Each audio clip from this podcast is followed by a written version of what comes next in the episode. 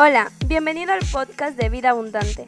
Esperamos que esta serie, Un desierto, una oportunidad, pueda ser de bendición para ti. Y recuerda, comparte y conecta con nosotros. Aprecio tanto esta invitación para estar en vida abundante. Y el día de hoy quiero platicar contigo sobre un personaje femenino del Antiguo Testamento. Su nombre es Agar.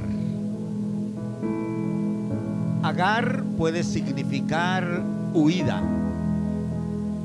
Agar también puede significar escape. Me quedo con el significado de vuelo. Agar es una persona que cuando se ve en peligro a través de su vida, sabe cómo levantar el vuelo y ponerse a salvo. COVID 19 nos ha venido a poner en jaque al mundo entero. 13.170 muertos a la fecha, más 625 que han sido contabilizados a partir del día de ayer. Miles de familias llorando la partida de algún ser querido. Pequeños que ya no cuentan con su mamá ahora. Padres de familia que no cuentan con un empleo formal. Y nos encontramos viviendo en un desierto financiero. Hoy mismo tuve la oportunidad de ver pasar frente a mí a una maestra. Me quebró el corazón ver a la maestra. Nos conocimos a pesar de que llevábamos cubrebocas. Y cuando nos saludamos, empezó a compartirme acerca de haber perdido su empleo formal. Está estudiando y casi por finalizar su formación profesional. COVID vino a ponernos en jaque a la sociedad entera. Por eso es que te, quiero hablar de esta joven. Esta joven cuya historia se encuentra en Génesis capítulo 16 y quiero leer el verso 5 y el verso 6 en esta ocasión. Y te voy a platicar acerca de una pequeña temporada en la vida de Agar. Agar cuyo nombre significa, repito, vuelo. Entonces Saraí le dijo a Abraham, tú tienes la culpa de mi afrenta. Yo puse a mi esclava en tus brazos y ahora que se ve embarazada, me mira con desprecio. Que el Señor juzgue entre tú y yo. Su esposo le contesta a Saraí, tu esclava está en tus manos, contestó Abraham. Haz con ella lo que bien te parezca. Y de tal manera comenzó Saraí a maltratar a Agar que ésta huyó al desierto. Agar levantó el vuelo al desierto para ponerse a salvo. Agar escapó del hogar en donde lo tenía todo. Es verdad, era esclava, pero lo tenía todo porque los amos eran gente de mucho dinero, de muchos recursos económicos. Y aunque era esclava, tenía bienestar en la casa de sus amos porque eran amos que amaban a Dios. No eran amos perfectos, eran amos que amaban a Dios. Resulta que Abraham, el padre en esta familia, recibe una promesa de parte de Dios esa promesa tarda en cumplirse para la vida de Abraham, de su esposa y de su familia. En esa promesa Dios le dijo a Abraham que le daría descendencia y los años estaban pasando, el matrimonio estaba envejeciendo y no llegaba el hijo prometido para que pudiera darse la descendencia. La esposa de Abraham, Saraí Saraí al momento. Le dijo a su esposo, porque la costumbre lo permitía de esta manera.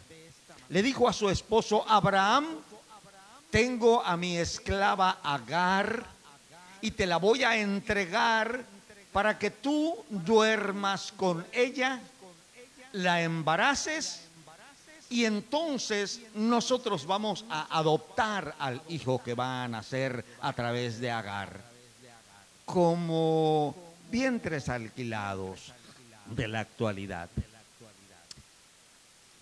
Agar ahora es una joven esclava que está durmiendo con el amo, un hombre mayor de edad, queda embarazada en un embarazo que quizás ella no desea, en un embarazo que ella no busca, y cuando queda embarazada,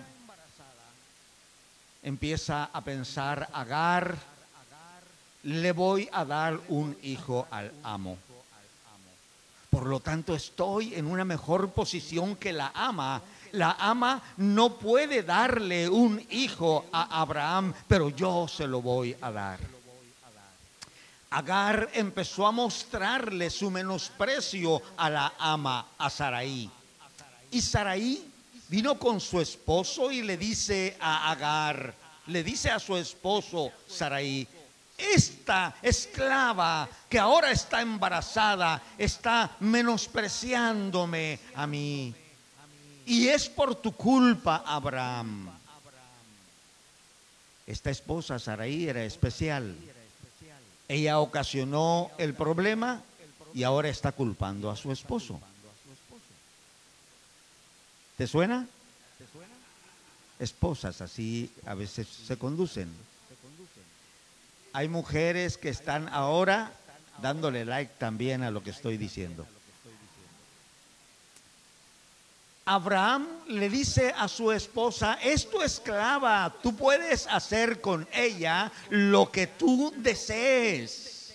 Y entonces al oír Saraí el permiso de su padre, de su esposo Abraham, empieza a dar un trato indebido a la esclava, porque es una esclava, pero merece el respeto. Es una esclava, pero también tiene derecho a ser tratada con consideración. Saraí se le pasa la mano una y otra vez en el trato hacia su esclava. El trato es tan difícil, es tan indiscriminado para Agar que Agar levanta el vuelo del hogar de los amos. Agar es una mujer que, repito, sabe levantar el vuelo, sabe poner su distancia de las situaciones que le ponen en peligro. Mm, el mundo entero ahora ha levantado el vuelo y nos hemos recluido en nuestros hogares. Agar detuvo su huida en el desierto. Y en el desierto llegó a un oasis, porque los desiertos de verdad que tienen climas extremos de noche y de día, pero también los desiertos tienen oasis en donde uno puede abrevar para satisfacer la abrasante sed y Agar llegó a un oasis. Estoy seguro que en este desierto, en esta reclusión que el mundo entero estamos teniendo hoy en día, estoy seguro que nuestro hogar, nuestros hogares van a ser nuestros oasis en donde vamos a abrevar y donde vamos a tener reposo. Pero debo decirte que en esta temporada en la vida de Agar, un ángel desde el tercer cielo descendió hasta ese desierto en busca de, Agar y la encontró ahí precisamente en ese oasis. A veces llegamos a pensar que el cielo nos ha olvidado. Y es que nos llueve sobre mojado. Viene una detrás de otra. Estamos saliendo de una y ya estamos entrando en la siguiente. Y, llegamos a pensar que el cielo nos ha olvidado. Agar, estando en ese oasis, en el desierto, pensaba para sí, a nadie le importó. No soy necesaria, no soy indispensable, nadie se ocupa de mí, pero el tercer cielo estaba pensando en ella y envió especialmente a un ángel para atenderla. Agar allí decidió ponerle un nombre a ese oasis. El Dios que me ve. Porque debo decirte que quizás piensas que Dios te ha olvidado, pero Él es el Dios que te ve en el desierto que estás sufriendo hoy en día.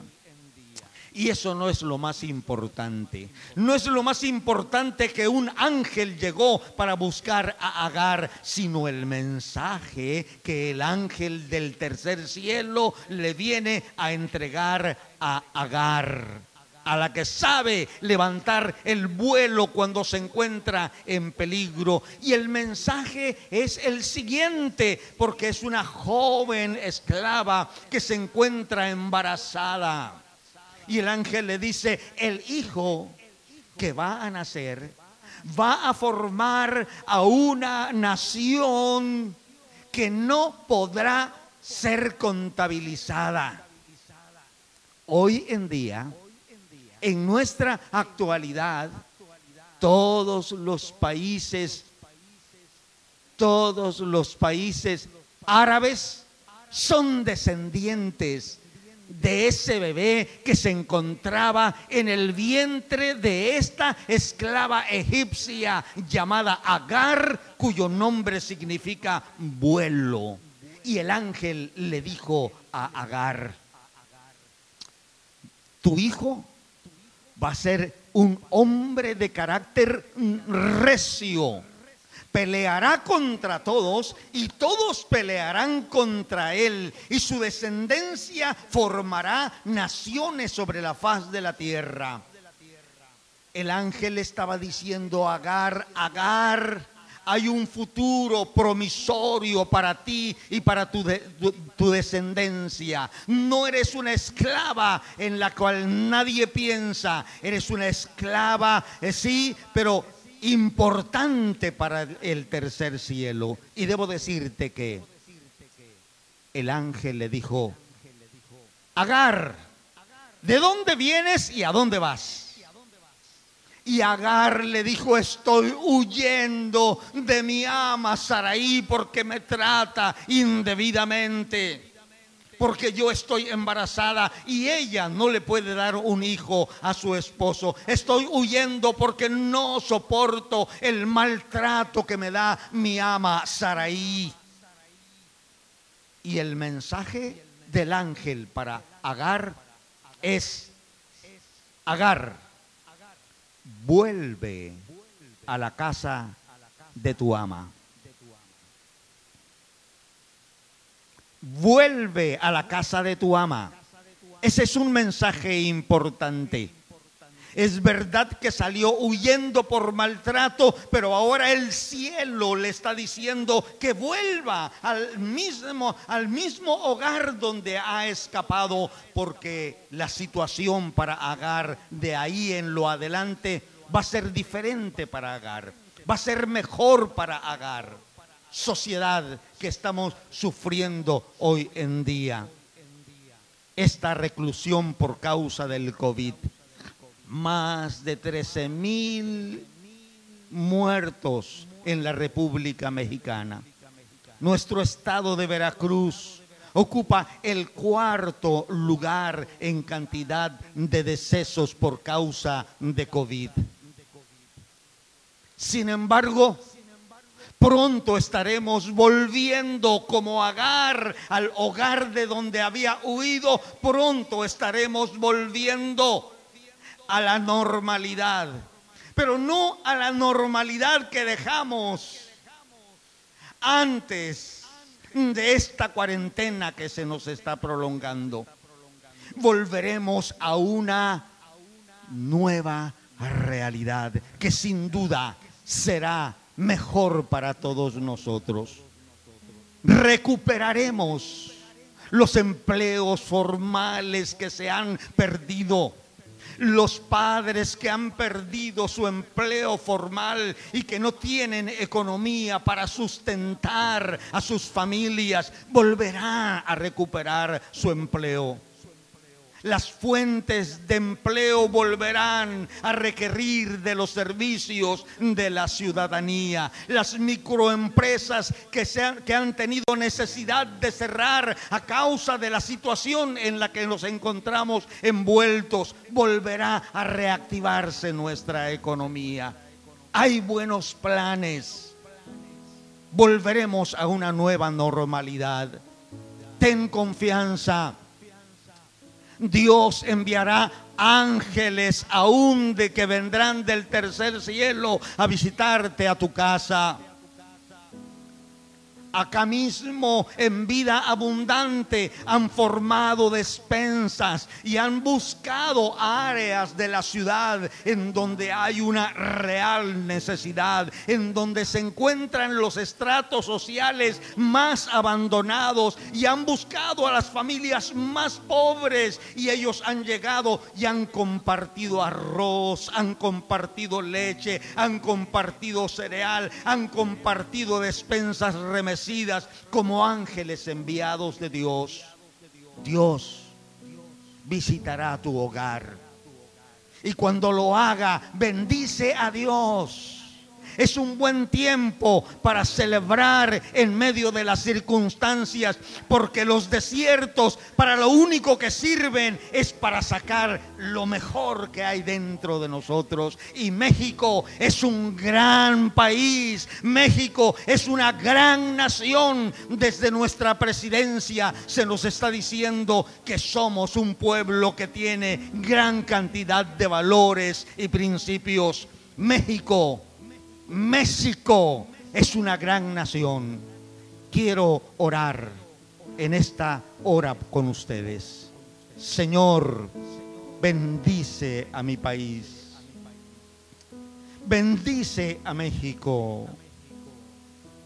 Bendice los hogares que han perdido sus empleos formales.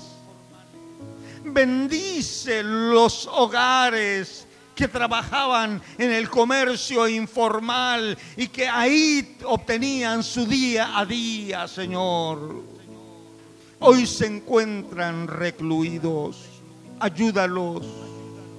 Señor, mueve el corazón de los que tienen posibilidades en nuestra patria para que consideren que es el mejor tiempo para sembrar los pobres son la mejor tierra para sembrar, porque el que le da al pobre, dice la Biblia, le presta a Dios. Señor, que los ricos de hoy en día puedan obtener de sus recursos para invertir y ayudar a la gente en necesidad. Despierta el corazón humano de los mexicanos en el nombre de Jesús nuestro Salvador.